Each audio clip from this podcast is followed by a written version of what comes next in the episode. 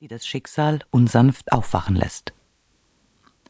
Als sie plötzlich erfährt, dass ausgerechnet sie nun auch zu den betrogenen Ehefrauen gehört, bricht eine Welt für sie zusammen. Das Ganze versetzt sie so sehr in einen Schock, dass sie kaum noch fähig ist, ihren Alltag zu meistern und sogar unter Alkoholeinfluss nachts über die Autobahn rast. Für die sensible Lisa ist mit einem Schlag alles sinnlos geworden, denn ihr ganzer Lebensinhalt ist Ehemann Mike.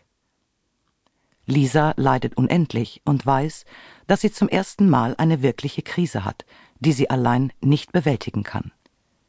Sie sucht Hilfe und findet in der spirituellen Lebensberaterin Emma eine Gesprächspartnerin, die sie auf eine ungeahnte Reise zu sich selbst führt.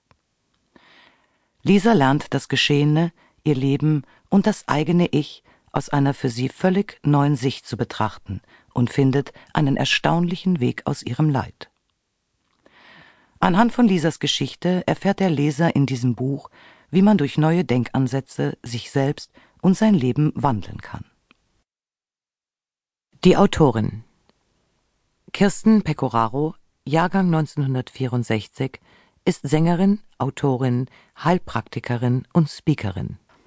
Durch eigenes Erleben beschäftigte sie sich intensiv mit den Themen Ohnmacht, Traurigkeit, Wut, Ärger, Schmerz, Angst, Leiden, Enttäuschung und Mangel und erkannte die tiefen Zusammenhänge hinter diesen Emotionen und den oft damit verbundenen Dramen im Leben. Den Weg, den sie selbst gegangen ist, um alte Gedankenmuster aufzulösen, vermittelt sie heute in ihren Vorträgen und Beratungen. Kirsten Pecoraro ist seit 23 Jahren verheiratet und lebt mit ihrem Ehemann und ihren Zwillingen im Westerwald.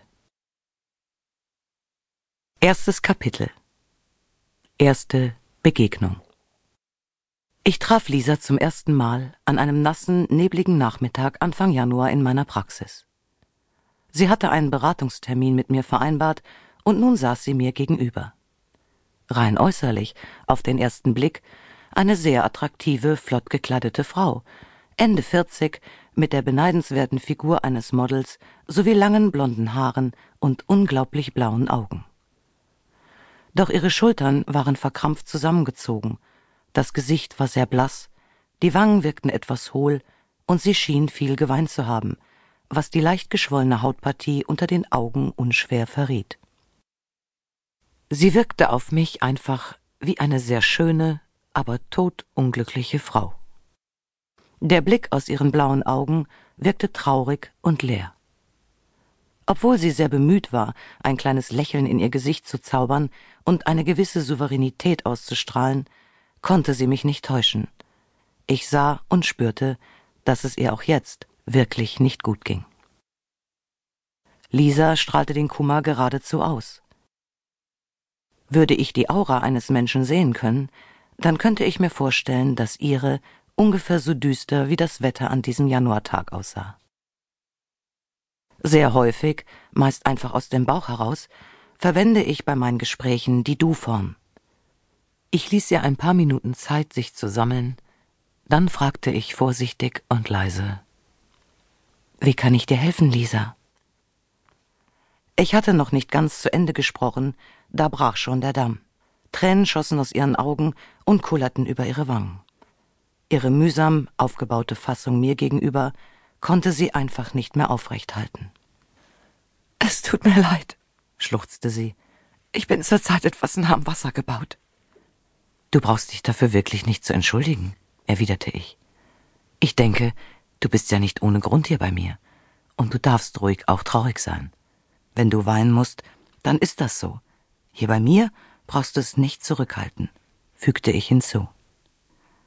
Es war deutlich für mich zu spüren, dass es Lisa einerseits gut tat, ihren Tränen freien Lauf zu lassen, und sie sich andererseits schämte, mir ihre Fassungslosigkeit zu zeigen. Sie rang mit sich und wollte erstmal, wie fast alle meine Klienten, die Kontrolle behalten, scheiterte allerdings an ihrer Hilflosigkeit.